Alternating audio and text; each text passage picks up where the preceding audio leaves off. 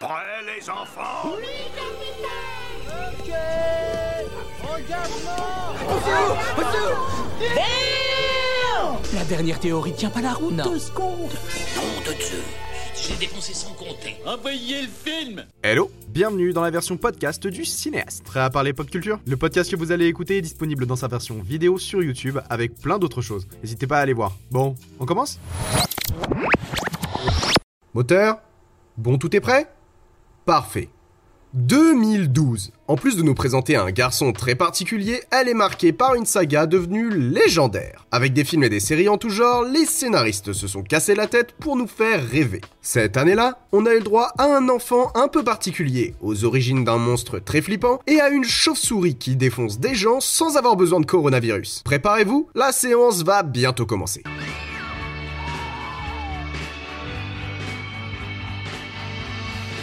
Tout d'abord et comme toujours, revenons rapidement sur notre repère chronologique. 2012 est marqué par la diffusion du 10 millième épisode des Feux de l'amour. Cette année-là, on a fait la découverte d'un archer vert dans Arrow,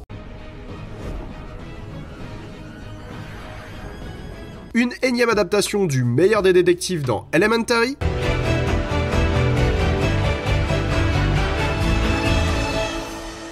et des affaires qui ont fait scandale dans... bah scandale.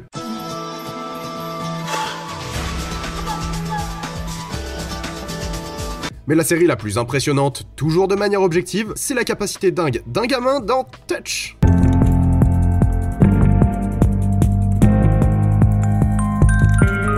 Touch est une série américaine de deux saisons qui s'est arrêtée bien trop vite à mon goût. Relancez-la s'il vous plaît Elle nous raconte l'histoire de Martin, interprété par Kiefer Sutherland, père veuf en difficulté pour communiquer avec son fils Jake, atteint d'autisme. Un jour, Martin découvre que son fils parvient à faire des liens entre les différents événements qui se produisent aux quatre coins du monde. Grâce à une suite de nombres, il arrive à connecter les événements du passé avec ceux du futur. Touch est un véritable casse-tête. Avec un père perdu quant à l'attitude à adopter avec son fils, nous découvrons les différents fils rouges qui lient les histoires, tels le fil d'Ariane aidant Thésée à se retrouver dans le labyrinthe de Dédale, nous explorons les recoins des vies qui animent le monde en cherchant à comprendre leur rapport avec notre histoire principale. De plus, ce qui est ressorti de la série est surtout son côté relationnel. En observant ce père en galère et qui semble toujours endeuillé par la mort de sa femme, nous le voyons peu à peu se rapprocher de son fils, comprendre ses agissements et l'accompagner dans son développement. Au travers de son autisme, Jake va sans dire un mot montrer à son père le monde qui nous entoure d'un tout autre point de vue. Ainsi, en étant dans le flou dès le début, nous allons peu à peu grandir et apprendre à grandir avec un enfant atteint d'un handicap. Comme il l'avait été dans 24 heures chrono, Kiefer Sutherland se retrouve au milieu d'une affaire très particulière où il doit réussir à gérer sa vie de famille et les situations difficiles qu'il rencontre. J'aimerais pas être de la famille de Kiefer Sutherland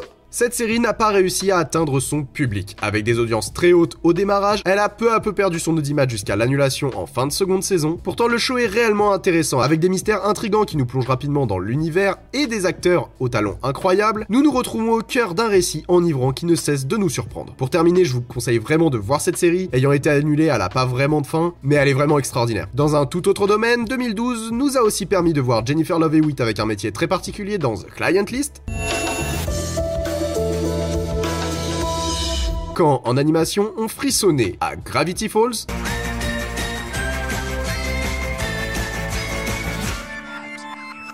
Et les ninjas les plus stylés du quartier ont fait leur retour avec un nouveau design dans les Tortues Ninja.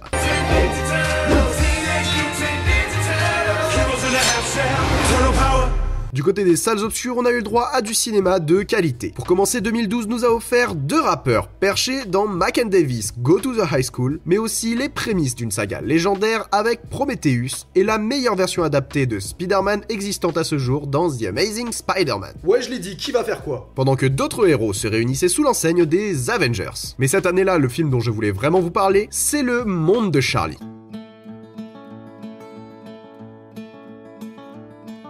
Le Monde de Charlie ou The Perks of Being a Wallflower de son nom original est une comédie dramatique réalisée par Steven Chbosky. Je suis vraiment désolé si je le dis mal. Adapté de son propre roman éponyme. Dans notre pays, le film est arrivé l'année suivante en début 2013, mais sa véritable sortie est en 2012, alors ça passe. On nous raconte ici l'histoire de Charlie, jeune homme atteint de troubles dépressifs qui intègre le lycée en seconde après avoir passé une année très compliquée, impliquant entre autres le suicide de son meilleur ami. Pour faciliter son entrée, il va se mettre à rédiger des lettres à un ami imaginaire, et dans son nouvel établissement scolaire, il va faire la rencontre d'un groupe avec lequel il va se lier d'amitié et découvrir les aléas de la vie d'adolescent. Le monde de Charlie est un film sensationnel. Avec une histoire semblant classique, on découvre les dessous des vies adolescentes et les différents tourments qui touchent les jeunes à ces âges. Entre les deuils à surmonter, les problèmes liés à la sexualité et les mots qu'amour inflige, Charlie va avec beaucoup de difficulté explorer les différents aspects du quotidien. Au travers du regard de ce jeune renfermé et légèrement en retard sur son développement personnel par rapport aux autres de son âge, c'est d'ailleurs en fréquentant ce groupe qu'il peu à peu grandir et apprendre la vie. En faisant ses propres expériences comme la consommation de drogue, la première petite amie ou les premiers dramas d'ado, il va réussir à devenir un homme en surmontant ses troubles psychologiques qui l'empêchaient d'évoluer. Avec un casting jeune et 4 étoiles composé de Logan Lerman, d'Emma Watson et de l'incroyable Ezra Miller, c'est un combo d'excellence nous nous retrouvons au cœur de l'histoire de cette bande qui nous montre le chemin parcouru et à parcourir avant d'arriver à s'en sortir dans la vie d'adulte. Le monde de Charlie porte très bien son nom, grâce à la mise en scène nous intégrons directement le monde du point de vue de son protagoniste et accompagné de la voix off nous sommes réellement dans la tête de celui-ci. C'est pourquoi certains passages semblent flous et irréels, c'est le cas de flashbacks qui ont évolué avec le personnage et qui se sont peu à peu modifiés après l'oubli des détails. Nous pouvons aussi voir des passages manquants de la mémoire de Charlie lorsque celui-ci perd connaissance ou conscience. Je vous invite à voir ce film, il est vraiment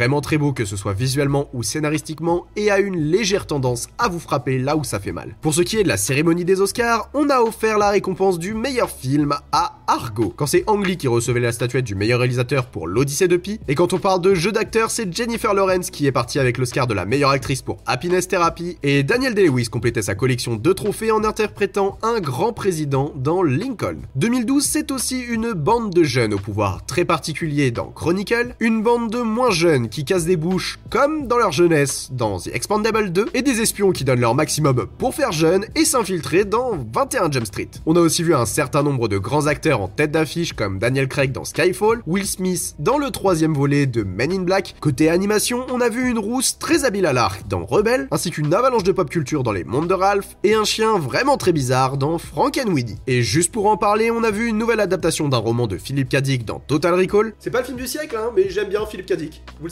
Ainsi que Ryan Gosling dans l'incroyable The Place Beyond the Pine. C'est un super film et j'aime bien Ryan Gosling, vous le saviez Du côté de la francophonie, on a vu une nouvelle adaptation d'Irréductible Gaulois dans Astérix et Obélix au service de Sa Majesté. Patrick Bruel nous dévoilait le prénom quand Alain Chabat et Jamel Debbouze partaient sur la piste du marsupilami. En outre, Quentin Tarantino nous présentait Django Unchained, Tim Burton parlait d'histoires sombres pour changer dans Dark Shadows, et Wes Anderson nous racontait une histoire excellente dans Moonrise Kingdom. Et cette semaine, une nouvelle fois, je vous ai demandé de voter sur Instagram pour ce qui a le plus marqué son année, et ce n'est pas sans difficulté que vous avez choisi The Dark Knight Rises.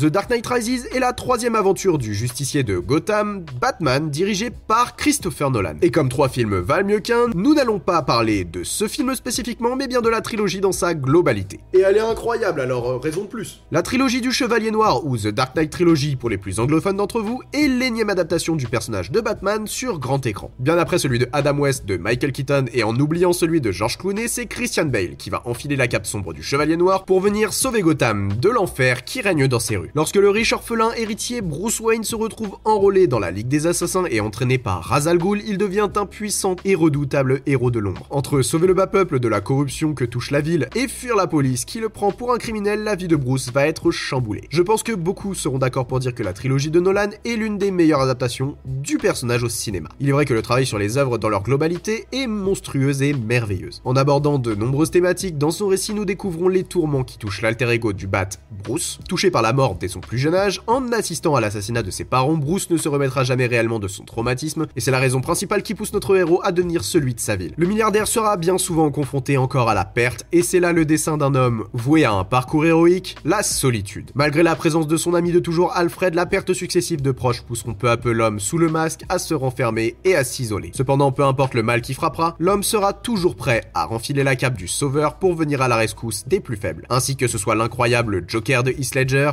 son âme, le diabolique double face ou le monstrueux Bane, l'homme chauve-souris viendra affronter les ennemis du bien pour rétablir un semblant de paix. Ici, je n'ai fait que survoler les enjeux et les analyses possibles des aventures du Bat. Pourtant, la complexité du protagoniste est réellement invraisemblable. Avec une mise en scène millimétrée des acteurs extrêmement talentueux pour soutenir ou pour affronter le Bat et parfois même les deux. Saluons tous le génie de Anataway. Et un récit prenant, le film nous immerge dans le quotidien d'un génie, playboy, philanthrope, milliardaire, ninja, assassin bien plus intéressant et développé que que celui dont il est souvent comparé dans l'écurie concurrente. Et je prendrai même pas la peine de mentionner son nom. Et bien sûr, il faut rappeler que la pire chose qui ait jamais touché l'univers dans lequel Bruce a difficilement évolué, c'est sans aucun doute la mort de Marion Cotillard. Bref, cette semaine et encore une fois, il n'y aura pas de points, les Simpsons ont la rêve. Mais j'ai quand même décidé de le remplacer exceptionnellement, alors aujourd'hui, on aura le droit à Abed à la ref. Car oui, même si c'est avant tout une référence au personnage de comic book, j'avais besoin de vous rappeler l'existence d'Abed dans Community et de sa folie justicière. Yes, I am Batman. Et vous, vous pensez pouvoir prendre la relève de Batman? Dites-le moi en commentaire. Et cette semaine, je laisse le mot de la fin au personnage de Paul Rudd, parce que bah j'adore Paul Rudd. Certaines personnes acceptent l'amour qu'elles croient mériter, c'est tout. Merci d'avoir écouté ce podcast. Je vous rappelle que vous pouvez le retrouver en vidéo sur ma chaîne YouTube. N'hésitez pas à vous abonner ici ou à aller me suivre sur YouTube, Instagram, TikTok et même sur Twitter ou sur les autres plateformes de podcast. Et comme toujours, partagez-le, ça fait vraiment plaisir. On se retrouve très bientôt pour de nouvelles aventures dans les confins de la pop culture. C'était votre cinéaste favori, à vous les studios.